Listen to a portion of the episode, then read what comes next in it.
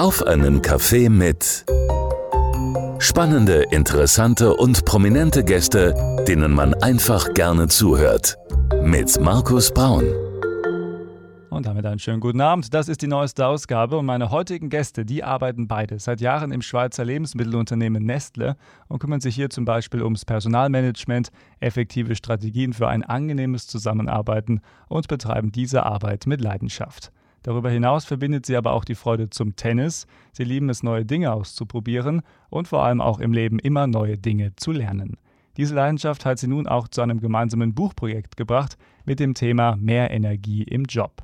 Welche hilfreichen Tipps in diesem Praxisbuch zu finden sind, wie sie sich selber im Leben motivieren und wie sie anderen Menschen mit diesem Buch helfen möchten und sie vor allem auch motivieren möchten, das und vieles mehr verraten Sie uns heute in der neuesten Ausgabe von Auf einen Kaffee mit. Selbstverständlich haben Sie aber auch wieder Ihre Lieblingsmusik mitgebracht für die Genussfrage Musik. Herzlich willkommen, Nora Henning und Heiko Rangwig. Ach du liebes Lieschen, Markus, was eine großartige Vorstellung. Das Stimmt das alles? ja, damit äh, können wir uns sehr gut identifizieren. Also schön. wir haben auch beide im Personalwesen angefangen. Heiko ist immer noch Personalmanager, glaube ich, seit über 20 Jahren. Und ähm, ich mache heute Produktentwicklung. Aber der Heiko lächelt schon, als ob er auch was sagen will. Ja, ja, vielen Dank für die, für die Einladung, auch dass wir hier sein dürfen. Mhm. Äh, es ist eine große Freude und auch mal darüber unser, unser Herzensthema Energie im Job sprechen zu können. Und in der Tat steckt in dem Buch ganz viel auch aus den Erfahrungen der letzten 20 Jahre. Und äh, ja, sind wir mal gespannt, äh, wo die Reise hingeht. Meine Gäste heute bei auf einen Kaffee mit und gleich geht's richtig los am Freitagabend hier bei Primaton. Natürlich auch wieder mit 80ern, Kulthits und dem Besten von heute.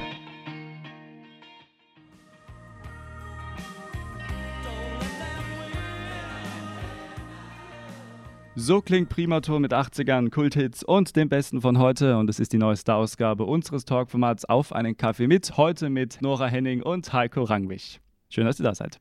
Ja, danke, dass wir da sein dürfen. Sehr, sehr aufregend. Wir fangen immer so mit dem Blick auf die Biografie an, um mal zu gucken, wie sind die Gäste geworden, wie sie heute sind. Wir fangen mit dir an, liebe Nora. Und äh, du hast auch äh, ganz brav eine schöne Biografie zusammengeschrieben. Du hast vor allem auch schon mal geschrieben, dein Vater war Tennistrainer, äh, deine Mutter. Ernährungswissenschaftlerin. Und ähm, das Tennisspielen war, glaube ich, generell schon so ein bisschen dein Steckenpferd, wahrscheinlich schon seit Kindertagen. Aber wir würden erstmal beginnen mit der Frage, wie würdest du deine Kindheit in ein, zwei Sätzen beschreiben? Oh, ähm, ich hatte eine schöne Kindheit, eine geborgene Kindheit. Mhm. Ähm, ich war ein faules Kind. und deswegen kam mein Vater dann mit der Idee um die Ecke, das Kind zum Tennis zu bringen. Und okay.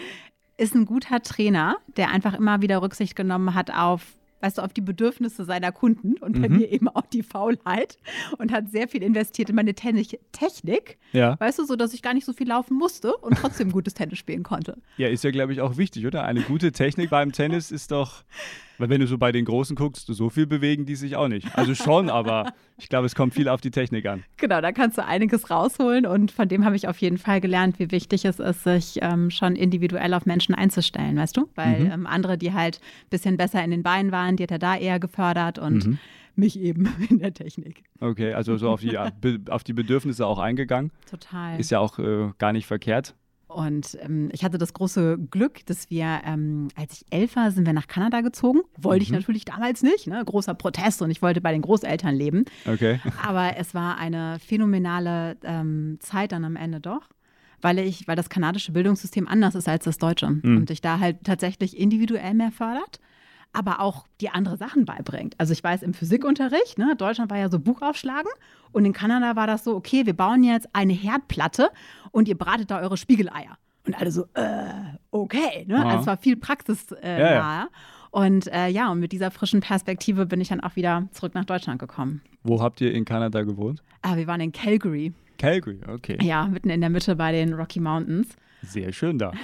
Heiko, ja. auch die Frage an dich, äh, weil auch das Tennisspielen, habe ich ja gerade schon in der Einleitung erzählt, äh, verbindet euch ja sowieso wahrscheinlich. Kannst du uns gleich erzählen, wie du immer schon zu dem Sport Tennis standst. Aber wie würdest du deine Kindheit in ein, zwei Sätzen beschreiben? Also ich würde sie als relativ behütet äh, mhm. beschreiben. Ich bin in, äh, in der Oberpfalz, in Neutraubling in der Nähe von Regensburg, bin ich groß geworden. Mhm. Äh, und mein Vater war schon immer passionierter Handballer. Und so ging dann auch erstmal das Handballspielen bei mir los. Äh, mhm. Das habe ich dann gespielt.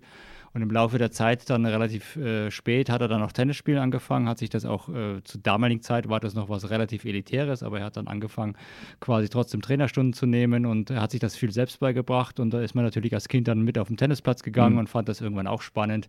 Uh, ja, und dann ist es irgendwann auch zur, zur Passion geworden. Einfach auch, ich liebe den Sport einfach auch deswegen, weil man ganz viel abschalten kann, weil wenn ein Ball auf einen zufliegt, hat man wenig Möglichkeiten über das Geschäft oder die Familie oder irgendwelche ah. ähm, Pandemien nachzudenken, sondern da muss man sich dann auf den Ball konzentrieren und äh, das hat uns immer viel äh, Kraft gegeben und äh, ja, und das äh, so bin ich zum Tennis gekommen. Und der Tennissport wird heute auch noch betrieben oder eher nur mal so als also Randnotiz? Heute ist er pausiert mal für eine Zeit lang, weil ich leider bei durch wahrscheinlich zu viel Spielen und den Handballsport habe ich mir einen äh, Knorpelschaden im Knie zugezogen, mhm. äh, habe das operieren lassen, auch äh, weil halt kein Sport zu betreiben oder nur mit Schmerzen Sport zu betreiben für mich ein echter Energieräuber war, den ich quasi beseitigen wollte. Mhm. Das ist aber ein größeres Projekt gewesen und äh, die OP ist jetzt acht Wochen her. Und okay. das dauert jetzt seine Zeit, bis der Knorpel wieder fest wird. Der Arzt hat mir erklärt, das ist ja so wie ein Gummibärchen bei Zimmertemperatur und im Laufe der Zeit wird es irgendwann richtig fest. Und so lange muss ich mich halt schonen und jetzt warten, damit da nichts wieder kaputt geht. Und das ist natürlich viel Geduld. Äh, ja, und äh, um diese, ich sag mal, um das ein bisschen auszugleichen, äh, habe ich dann mit anderen Hobbys angefangen, äh, weil ich mich halt nicht mehr so über den Tennisplatz selber hetzen kann. Zum Beispiel, was sind die neuen Hobbys? Na, ich habe zum Beispiel angefangen, äh, E-Gitarre zu spielen, weil ich gedacht habe, ich bin jetzt 50 Jahre alt. Äh, dann habe ich mir einen Trainer genommen, okay. äh, also einen, einen, Musiklehrer, und habe gesagt, wenn ich jetzt zehn Jahre Unterricht nehme, bin ich vielleicht irgendwann, wenn ich in Rente gehe, in der Lage, in der Band zu spielen. Das ist so mein langfristiges Ziel, mehr oder weniger. Ne? Gar nicht schlecht. Schade, dass und wir keine E-Gitarre hier haben, sonst hättest du uns schon mal was zum ja, Besten Gott, geben können. Ich könnte eher sagen, Gott sei Dank. Na, okay.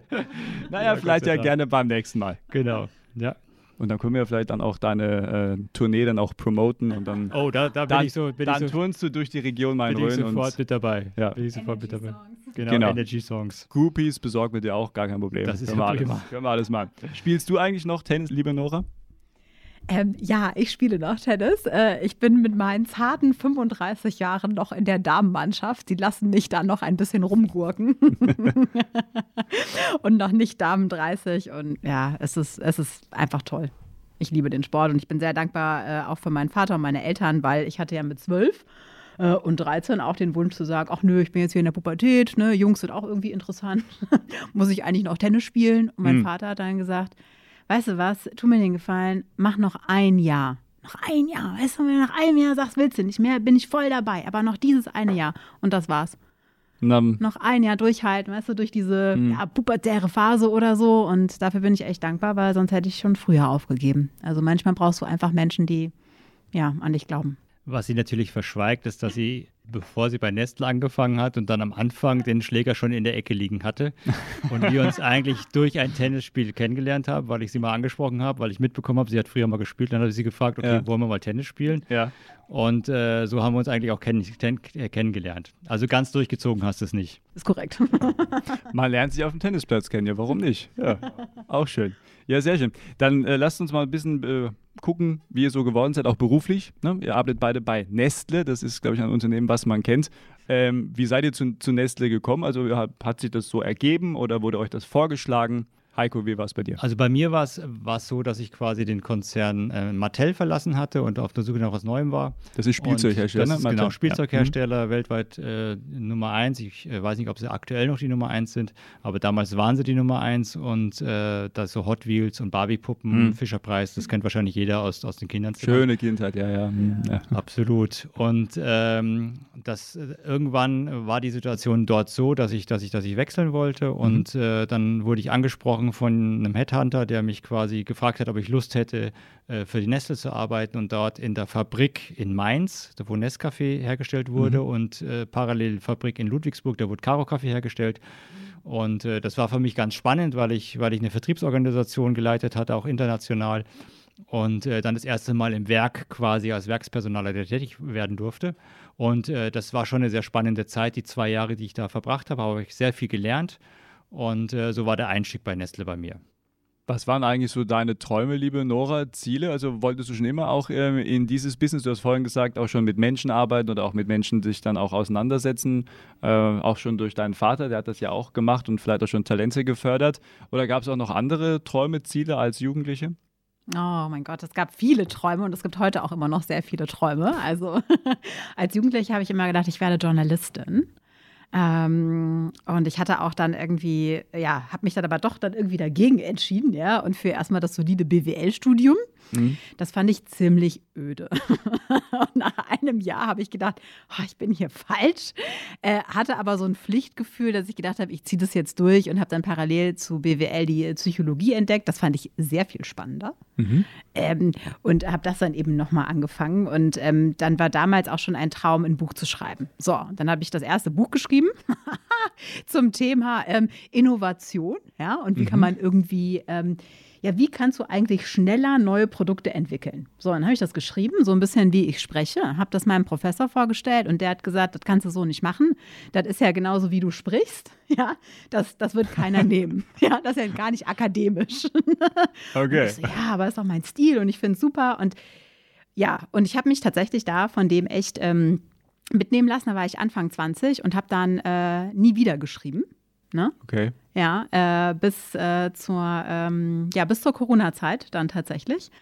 Und da war halt dann, okay, mein Gott, was mache ich eigentlich, ne? wenn ich nicht Tennis spielen kann, wenn ich nicht mich mit Freunden treffen kann, wenn ich äh, keine Freizeitaktivitäten mehr unternehmen kann, wer bin ich eigentlich? Mhm. Und dann habe ich wieder angefangen zu schreiben. Und äh, dann kam dieser Traum von dem Buchschreiben ein bisschen wieder hoch. Und ähm, dann hatte ich irgendwann 400 Seiten zusammen und bin damit dann zu Heiko gelatscht und habe gesagt, Heiko, ich habe jetzt der hier... Hatte auch Zeit. Der, der, der, war zu Hause. Ja, war Danke zu Hause. Corona, ja. genau, dank Corona war der, hat er da äh, sich es gemütlich gemacht. Und dann bin ich dann gekommen und habe gesagt, so Heiko, ich habe hier 400 Seiten geschrieben. Ich weiß, es geht irgendwie um Führung und dass wir Dinge anders machen müssen, aber ich komme jetzt, was, mache, was machen wir denn jetzt damit? Ja, das, das war schon eine lustige Situation, äh, als sie mir dann diese 400 Seiten in die Hand gedrückt hat und hier, guck dir das mal an. Ich habe hab, ja. ich hab da, hab da mal was geschrieben, ja. Mhm. Und äh, ich fand das aber, die, die, das Thema fand ich super spannend, weil mhm. es ja darum geht quasi, wie, wie kann man aus Menschen was Großartiges rausholen oder wie können Menschen quasi das verwirklichen, was sie sich wirklich wünschen. Und äh, das ist natürlich im, im Zusammenhang mit, mit, mit, mit teilweise dem Personalentwicklungsinstrument und das, wie wir heute an Führung rangehen, teilweise mhm. nicht unbedingt immer im Vordergrund. Äh, und äh, deswegen haben wir uns dann hingesetzt, haben dann die verschiedenen, möchte ich mal sagen, Kapitel und so angeguckt, haben haben ein bisschen sortiert, haben ein bisschen geguckt, okay, wo könnte da ein roter Faden sein? Und ja, dann führte eins zum anderen. Dann mhm. wurde aus einer Sitzung wurden dann auf einmal zwei Sitzungen, drei Sitzungen, vier Stunden, drei Tage, eine Woche. Und irgendwann meinte Nora dann zu mir, okay, komm, lass uns das zusammenschreiben.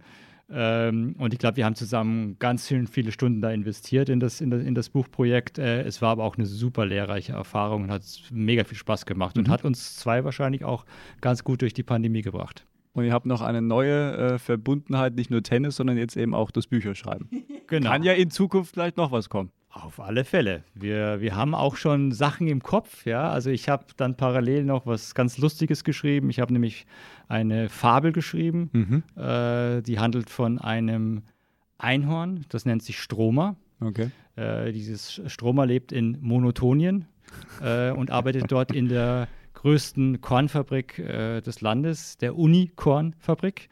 Äh, und dort ist er Controller, um quasi zu gucken, äh, dass die Körner äh, richtig funktionieren. Und das ist noch in der Pipeline. Das ist, hat auch alles was, ja. hat einen Zusammenhang mit dem Thema Energie. Mhm. Da geht es dann noch um ganz andere Sachen. Es geht um ein düsteres Geheimnis und da sind wir noch am Pfeilen, das müssen wir noch rund machen, aber das kommt auch noch irgendwie raus. Ich sehe schon, ihr kommt auf jeden Fall nochmal. ne? Äh, wir werden auch auf jeden Fall noch über euer Buch sprechen, um es ein bisschen zu bewerben. Natürlich wollen wir nicht zu viel verraten, weil die Leute sollen es ja lesen, aber auch so die Eckpunkte wollen wir auf jeden Fall aufgreifen. Ja, aber gerne. eine Sache noch, um das auch biografisch noch ein bisschen abzuschließen, bei dir, lieber Heiko, ich habe gelesen, äh, Zitat von dir, mich als Personaler hat stets die Frage beschäftigt, wie man die Wünsche, Träume, Werte und Fähigkeiten der Mitarbeiter und die Anforderungen der Firmen wertschätzend in Einklang bringen kann. Mhm. Also im Grunde bedeutet das ja auch, also man möchte es äh, jedem so angenehm wie möglich machen und eben auch jeden so angenehm und bestmöglichst fördern, wie es geht, oder?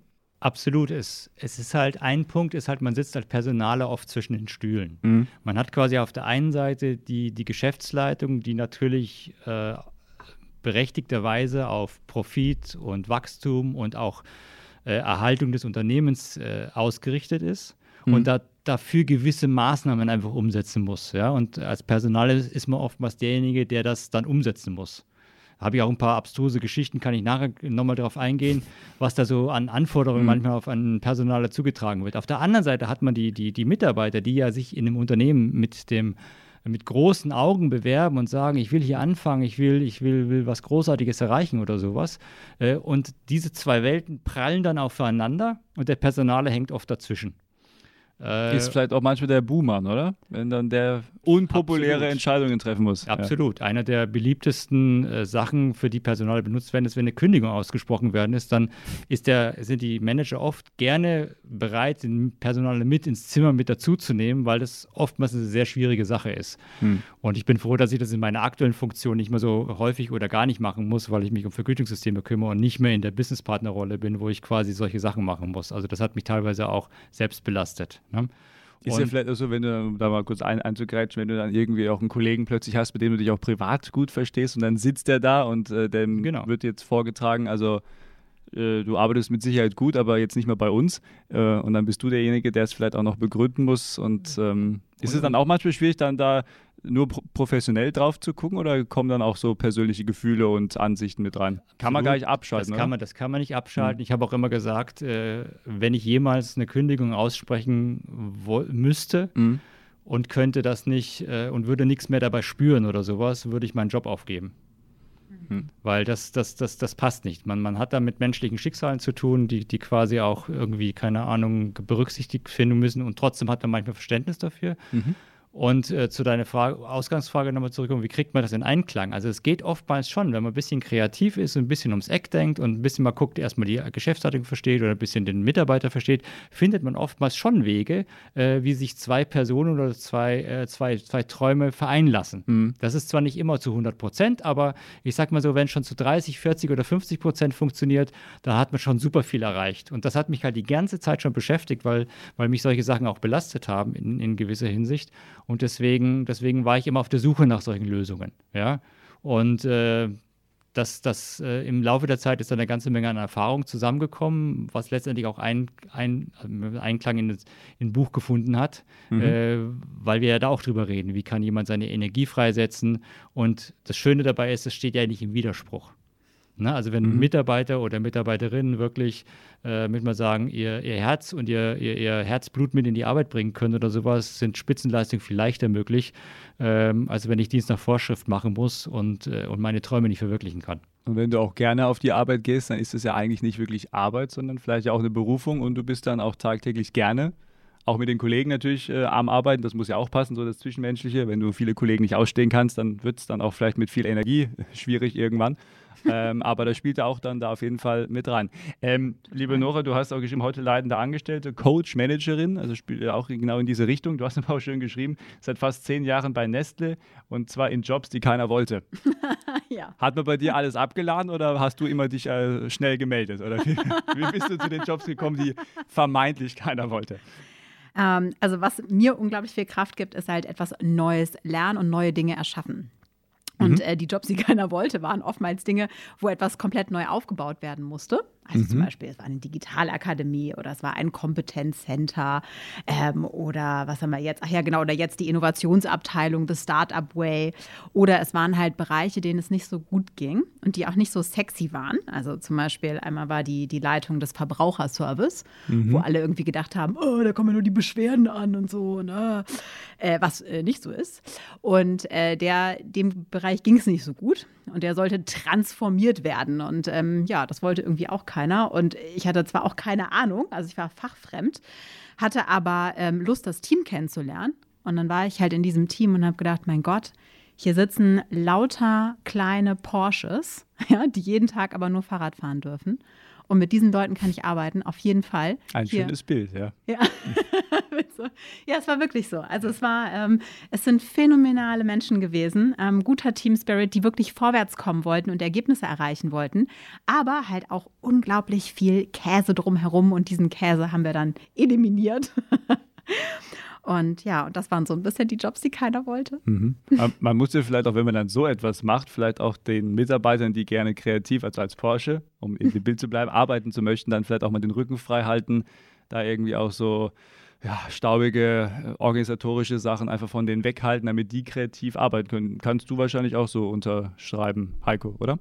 Äh, also wenn ich als Personaler nichts von staubigen Prozessen wüsste, wüsste dann, dann hätte ich wahrscheinlich die letzten 20 Jahre nicht gearbeitet. Mhm. Klar, also es, es gibt immer wieder solche Sachen, wo, wo, man, wo man quasi nicht wirklich weiß, äh, warum diese Sachen existieren. Äh, ich kann auch ein Beispiel nennen. Wir hatten mal äh, in einer Firma so ein, so ein Stammdatenänderungsprotokoll, was quasi ja, was geprüft werden musste. Mhm. Und aus irgendwelchen Gründen hatten die Personaler die Aufgabe, das zu prüfen, äh, obwohl wir gar nicht dafür verantwortlich waren. Und wir, ich musste dann bis zum, zum internen Audit marschieren, um, um nachzufassen, wie der Prozess aufgesetzt wird. Und auf einmal war es dann nicht mehr notwendig und es ist quasi für alle, und das waren insgesamt fast äh, 100, 100 Menschen im, im Betrieb, äh, mhm. die mussten das dann nicht mehr machen, weil man gesagt hat, okay, stimmt, wir haben eigentlich schon vor ein paar Jahren schon die Prozesse geändert und eigentlich muss das gar nicht mehr gemacht werden.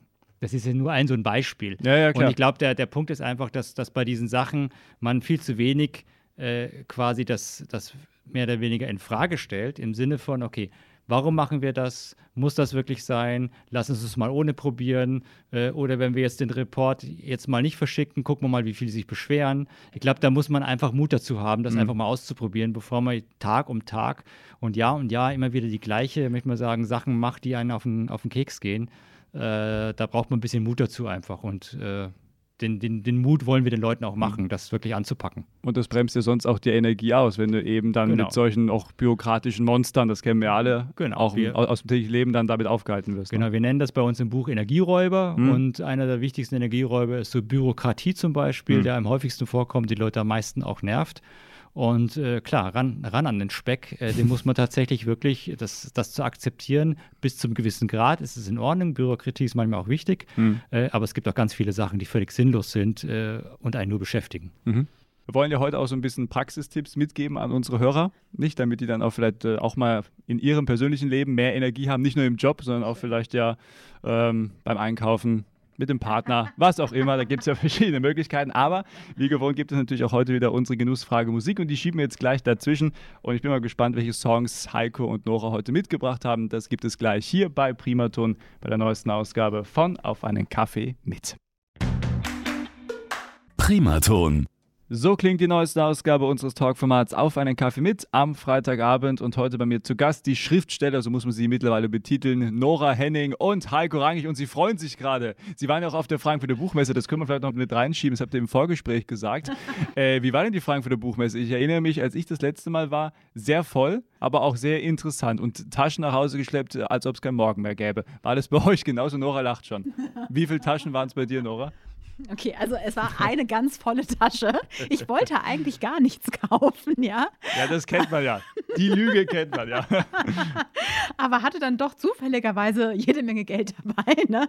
Also ich habe drei großartige Bücher gekauft, mhm. ähm, auch sehr unterschiedlich. Und, Was denn zum Beispiel? Darf er das wissen? Ja, ähm, das eine heißt Das Risiko, du selbst zu sein. Das hat mich sehr mhm. inspiriert, äh, weil ich ja ähm, durch eine Scheidung gegangen bin die letzten zwei Jahre und äh, das definitiv ein Thema war, was mich auch beschäftigt hat zu sich selber zu finden in dem Ganzen. Und ähm, das zweite heißt Dodoland, warum wir mehr leisten müssen, weil irgendwie der Dodo ist ausgestorben und ja. Also, der Vogel. Ja, ja. genau, so mhm. diese Metapher. Und das dritte, ähm, ähm, das dritte, da geht es um irgendwie Angst. Angst und Energie, ja. Und deswegen habe ich es genommen. Ist ja auch schon euer Thema, Energie. Ja. ja Angst genau. vielleicht auch, aber ja. Hauptsache Energie. Da, Hauptsache Energie. Da sprechen wir gleich nochmal drüber. Jetzt kommen wir aber erstmal zu unserer Genussfrage Musik. Und äh, da dreht sich alles quasi um dieses schöne Nebenbei-Medium. Musik kann man ja mhm. immer hören, zu jeder Tages- und Nachtzeit, auch in verschiedenen Farben und Formen. Bitte aber auch Radio nicht vergessen. Ähm, was bedeutet denn Musik in eurem täglichen Leben, Heiko? Also ich bin, ich bin mit Musik groß geworden, mhm. weil ich, äh, weil ich, ich hatte ganz früh natürlich mit Flöte angefangen, wie man das in der bayerischen Grundschule ja, so macht. Ich auch. Ja, Ui. Mit der, mit der, Zeit, guten, mit der guten alten Mollenhauer. äh, äh, habe ich dann losgelegt, war im Kirchenchor auch äh, der evangelischen Kirche mhm. äh, was natürlich im katholischen Bayern durchaus ein Wagnis war. Aber du lebst gefährlich, ja? Ich lebe gefährlich, ja. Und äh, danach habe ich mit Klavier angefangen. Das habe ich dann, mhm. das habe ich dann acht Jahre lang gemacht.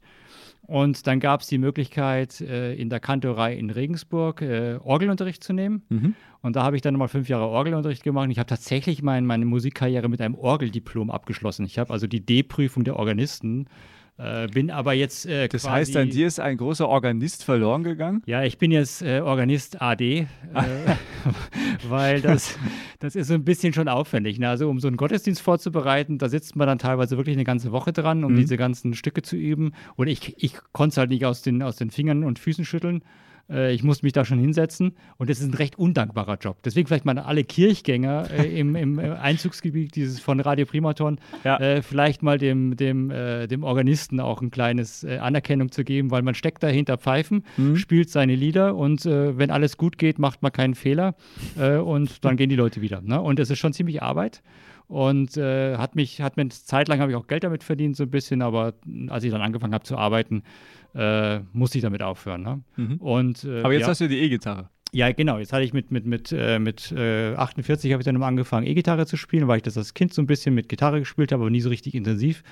Und äh, da habe ich jetzt, das habe ich begonnen und habe dann einen ganz guten Musiklehrer gefunden, der mich dann als erstes durch das Gitarrensolo von Hotel California durchgejagt hat, mm, weil er schön. gemeint hat, ja, wenn dann, da lernt man eine ganze Menge an Griffen. Äh, da habe ich fast ein halbes Jahr dafür gebraucht, um das einigermaßen spielen zu können. Aber es ist cool geworden, echt, echt einiges dabei gelernt. Und jetzt sind wir gerade beim Jazz. Wie schaut es bei dir aus, Nora? Welche Instrumente kannst du? Ja, also ich hatte in Musik äh, meine erste sechs. Also ich war, äh, also Musik. da muss ich an Heiko übergeben. Ist, ich höre es gerne, ich tanze auch sehr gerne. Ja, ich äh, spack gerne ab, aber ich habe keine Ahnung von Musik.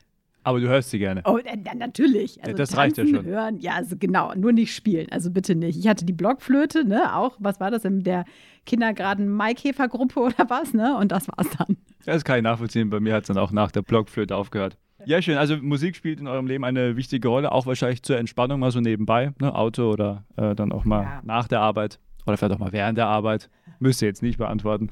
äh, nicht, dass Neste noch zuhört. Aber ähm, jetzt kommen wir zu euren Musikwünschen. Ihr habt besondere Songs mitgebracht. Wir fangen mit dir an, liebe Nora. Wir werden auch die Songs auch gleich hintereinander wegspielen. Ah, okay. Ähm, immer schön, wenn wir auch zwei Songs mal spielen dürfen. Mm. Äh, welchen hast du uns denn mitgebracht? Mm, von Queen, Freddie Mercury. It's a kind of magic. Hm, ja, das ist ein schöner Song. Warum der?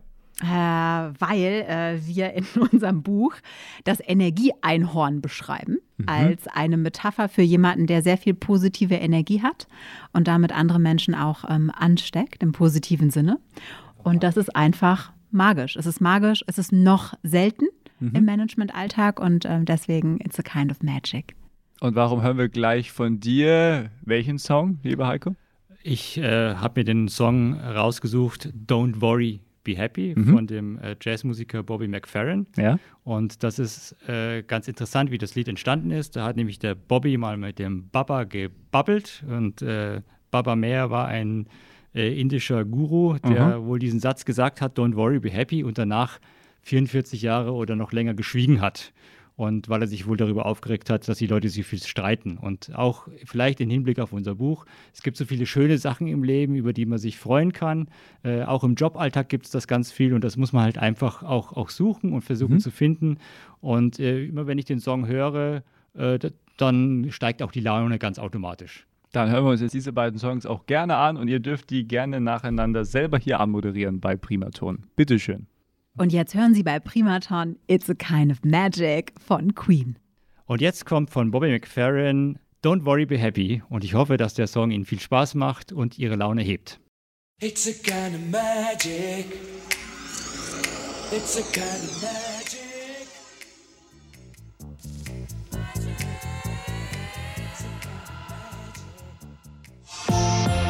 Primaton, 80er Kulthits und das Beste von heute.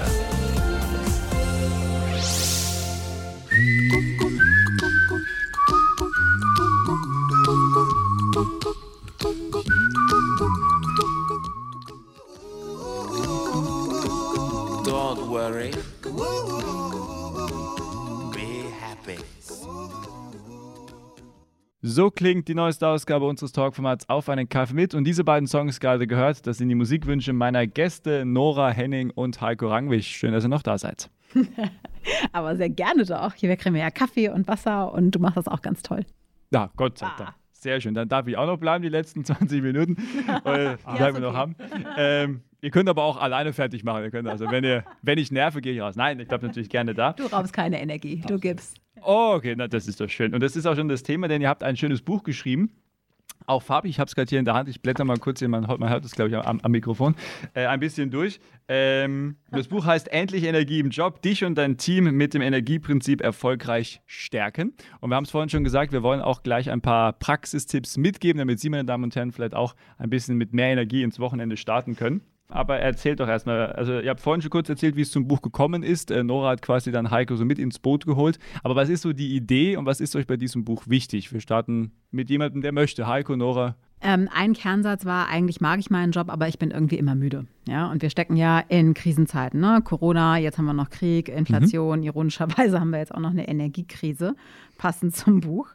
Und äh, wir sind fest davon überzeugt, dass Work-Life-Balance ist tot. Ne? Also im Sinne von einer Waage kann ich ja nur dann sprechen, wenn das eine einen runterzieht, in Klammern Arbeit, und das andere einem Auftritt gibt, in Klammern privat. Und das, das, das ist doch, das ist Quatsch. Also das ist, da steckt ein riesengroßer Denkfehler drin. Und äh, wir glauben, es wird höchste Zeit, selbst im Job aufzutanken weißt mhm. du, ganz nach dem Motto Energiekrise nicht bei mir. Und wir haben von, äh, boah, von über 36 Manager und Managerinnen gelernt, wie das eben gehen kann, weißt du, ohne den Arbeitgeber zu wechseln, ohne fette Budgets mhm. und ohne zusätzliche Ressourcen. Und das ist doch das, ja, was, was hilfreich ist und praxisnah. Genau, und das äh, haben wir so aufgebaut, dass wir gesagt haben, wenn, wenn, wenn man Energie in sich selbst auslösen möchte, dann ist es eigentlich der erste Schritt, dass, mhm. man, dass man damit beginnt, also dass man erstmal selber guckt, wo habe ich Energie und wo entsteht diese Energie. Und das sind eigentlich ganz simple Fragen, die kann sich auch jeder selber stellen. Also was sind meine Energiequellen, was sind meine Energieräuber äh, und wie gehe ich damit um? Und das sind manchmal ganz simple Tricks, die man da verwenden kann, wie zum Beispiel, dass man sich einfach mal seinen Kalender anguckt im Job und sagt, okay, überall da, wo ein Meeting nicht so gut läuft, an Energie gezogen hat, mache ich mal einen roten Punkt dran und überall da, wo ich total Energie getankt hatte in dem Meeting, da mache ich mir einen grünen Punkt dran und da gucke ich mir einfach mal nach einer Woche an, äh, wie ist denn meine Arbeitswoche so gewesen. Mhm. Und da kann man ja im nächsten Schritt überlegen, wie kann man das, wie kann man das ändern. Aber das, das ist das Erste und das Wichtigste, dass man damit mal beginnt, sich quasi darüber Gedanken zu machen. Und das wird oftmals unter den Tisch gekehrt, weil man sich vielleicht auch nicht verantwortlich dafür fühlt für sich selber, äh, weil man oftmals von externen Zwängen ge getrieben wird und auch so ein bisschen Ohnmacht fühlt, dass man mhm. da nichts machen kann. Und äh, wir sind gar nicht so die Verfechter von den großen, ganz riesigen Dingen, also diese riesige Change-Management-Projekte, wo dann, wo dann quasi etliche Berater eingeladen werden und, und Veranstaltungen und ha Happiness, äh, würde man sagen, Events gemacht werden, sondern ich glaube, das fängt erstmal bei jedem Einzelnen an. Äh, wie den Song, äh, den, man, den, den man quasi auch angespielt haben, Don't Worry, Be Happy. Mhm. Ähm, und daraus entwickelt sich dann im, im, im, Buch, haben wir das so ein bisschen aufgeführt, wie man daraus, also diese, diese Grundhaltung erstmal, ich kümmere mich um meine eigene Energie, äh, wie man daraus dann quasi auch weiterkommen kann, um dann quasi nicht nur sich selbst zu stärken, sondern auch seine Teams zu stärken. Und ich glaube, also was wir auch gelernt haben, auch an uns selber, ähm, ist das Thema, wie oft stellst du eigentlich die Frage, sag mal, womit raube ich dir Energie? Also ich meine, mhm. so eine Frage habe ich noch nie gestellt bekommen. Und ich habe eine phänomenale Chefin, ja. Ähm, und ich habe sie auch noch nie gestellt, weil ich mir noch nie darüber Gedanken gemacht habe, weil Energie kein Führungsthema ist, was du in der Ausbildung lernst. Es ist auch kein Fokusthema. Es wird halt mhm. halt oft mit Esoterik oder halt Physik verwechselt, aber dabei ist es die Basis für Spitzenleistung. Und ähm, ich glaube, diese Frage, ne, wie raube ich dir Energie, auch natürlich unabsichtlich, ja, ja. kann viel freisetzen im beruflichen, aber auch im privaten beim, beim Partner. Genau, glaube ich auch. Aber das ist auch ein guter Punkt, weil das wird, wie du schon sagst, wahrscheinlich komplett unter den Tisch gekehrt, weil wir sind ja in der Gesellschaft immer höher, schneller, weiter.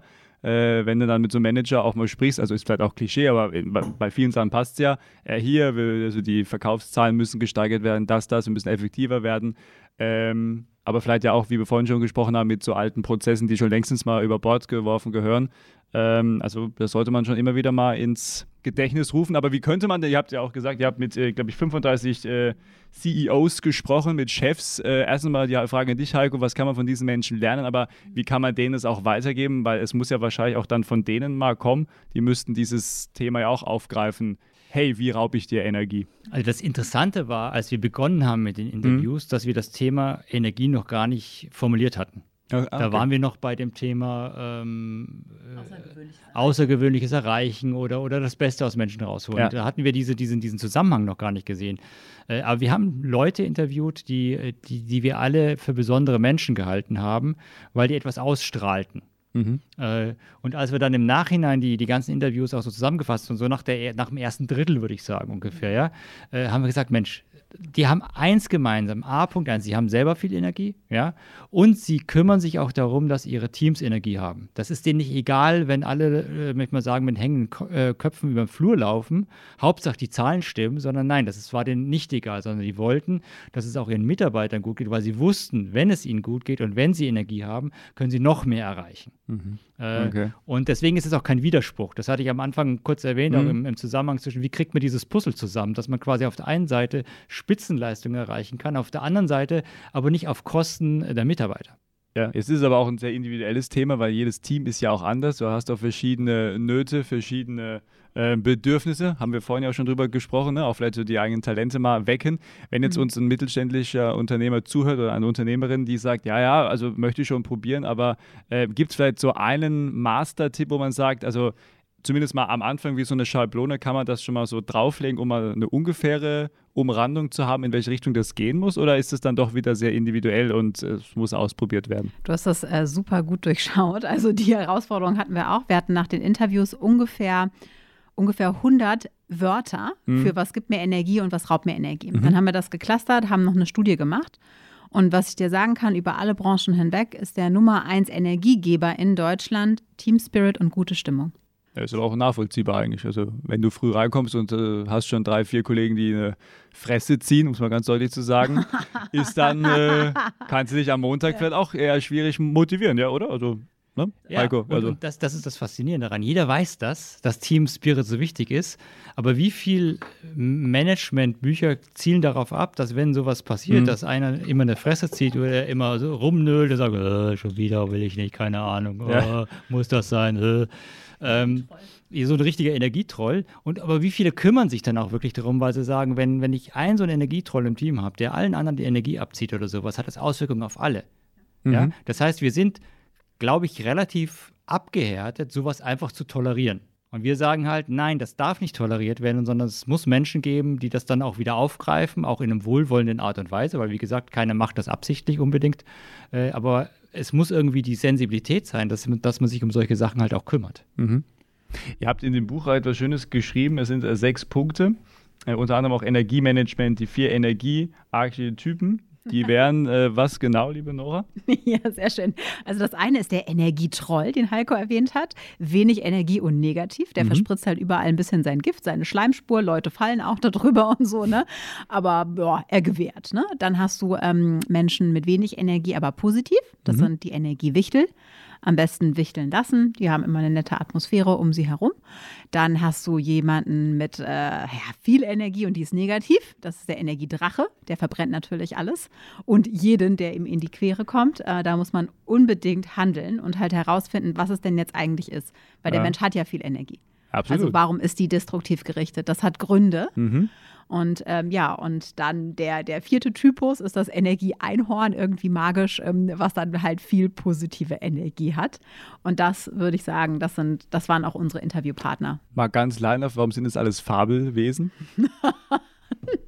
das kam und so. Wir Weil es gut klingt waren, oder hat es einen tieferen Sinn? Also, ähm, wir waren am Anfang bei Tieren, aber dann kamen wir auf das Einhorn wegen deiner Tochter das, ich, ich erzähle meiner Tochter, ich erzähle meiner Tochter abends oft Einhorngeschichten. Und äh, die hat inzwischen, ich glaube, 20 Einhörner oder so, ne? Und äh, ist noch Platz zu Hause. Ja, für sie immer. Also für uns nicht, aber für sie ist immer Platz für, für noch, ein, noch ein zusätzliches Einhorn. Und was wir dann, äh, was wir dann äh, was uns eingefallen ist, ist quasi, wir brauchen für diesen positiven Menschen brauchen wir irgendein Symbol, mhm. weil wir gesagt haben, dass das merkt man sich leichter vielleicht. Und äh, da ist uns halt das Einhorn eingefallen, weil wir gesagt haben, Einhorn, ich habe noch nie eine Geschichte gelesen von einem blutrünstigen äh, Vampir-Einhorn, was irgendwelche Leute zerfleischt oder sowas, sondern Einhorngeschichten sind immer positiv, rundum positiv ja. und rundum magisch. Ne? und deswegen dachten wir, das ist eigentlich ein ganz gutes Symbol. Ja, und dann hat man da das Einhorn oben rechts in der Matrix stehen und sagen, okay, was machen wir denn jetzt? Jetzt können wir nicht anfangen und können sagen, da unten links ist dann der, der, der negative Mensch oder sowas, sondern und vielleicht noch oder, die Igel. Oder, ja. oder, der, wir hatten auch kurz mal das Energieschaf, hatten wir auch mal teilweise drin, habe ich gesagt, aber das passt hier irgendwie nicht. Also haben uns auch halt, ein schöner Begriff, das deswegen haben uns, ja, ja, das äh, blökt halt immer äh, friedlich rum und sitzt auf der Weide. Also das Bild hat uns auch ganz gut gefallen. äh, aber dann haben wir gesagt, okay, komm, lass uns mal überlegen, ob wir äh, Fabelwesen finden, die mhm. wir in alle diese vier, vier Ecken reintun können. Und das Interessante daran ist, äh, wir haben ja schon auch ein paar Vorträge gehalten äh, zu dem Thema. und diese, diese Archetypen, immer wenn wir die ansprechen, da sitzen die Leute so im, im Meetingraum, gucken so an die Decke und man merkt so förmlich, wie die anfangen, ihr Umfeld in diese Kategorien einzuteilen. Also nach dem Motto, wie viele Drachen habe ich, wie viele genau, Einhörner genau. und so. Ja, ah, Energie okay. ja, da habe ich einen, da kenne ich einen, den habe ich schon mal belegt. Und das, das zeigt uns, dass diese, dass diese Bilder ganz mhm. gut funktionieren einfach, weil, weil ich glaube, das ist der erste Schritt, dass man das mal sieht. Ja? ja. Wenn man, man das erkannt hat, dann kann man auch rangehen und kann das managen. Mhm. Und äh, wie gesagt, ich habe vorher angesprochen, ihr habt diese sechs verschiedenen Bereiche, unter anderem auch der äh, Status Quo, Erfolgsformel, Energieprinzip und auch energielose Todeszonen. äh, vielleicht, äh, um da nochmal so ein paar Praxistipps zu geben, wenn man mal so auf ein normales Leben guckt, wo sind denn diese energielosen Todeszonen? Es ist nicht immer nur der Partner, oder? Nein, das wäre viel zu Nein, einfach. Kleiner Spaß. also es sind nicht immer nur die negativen Menschen. Ähm, ich glaube, die Energie kommt durch vier Bereiche, weißt du? Also durch Dinge, die dir wichtig sind, mhm. durch Dinge, die du gut kannst, durch Dinge, die dir leicht fallen und durch Dinge, an die du glaubst. Und wenn halt eine dieser vier Bereiche nicht abgedeckt ist in deinem Leben, mhm. dann hast du automatisch weniger davon.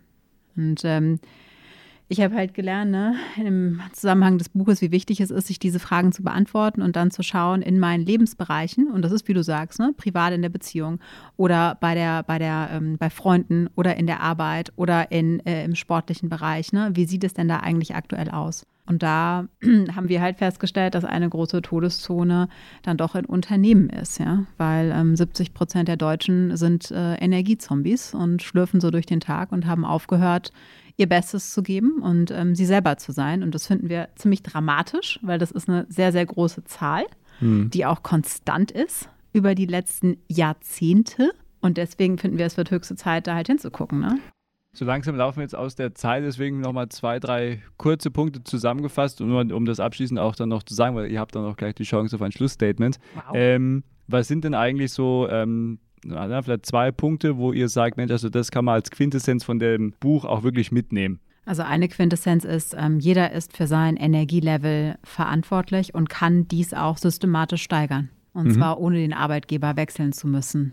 Ja, und vielleicht ein Statement von meiner Seite ist, äh, dass Energielevel einfach sehr individuell sind und dass quasi man sich trauen soll, einfach das rauszufinden. Für einen selbst oder auch in seinem Umfeld, diese Frage zu stellen, einfach, dass man nicht mit falschen Annahmen über Menschen möglicherweise ihnen Energie raubt, mhm. sondern dass man einfach besser versteht, okay, wie, wie ist das eigentlich mit der Energie, mit meinen Kollegen, mit meinen Freunden, mit meiner Partnerin, mit meinem Partner?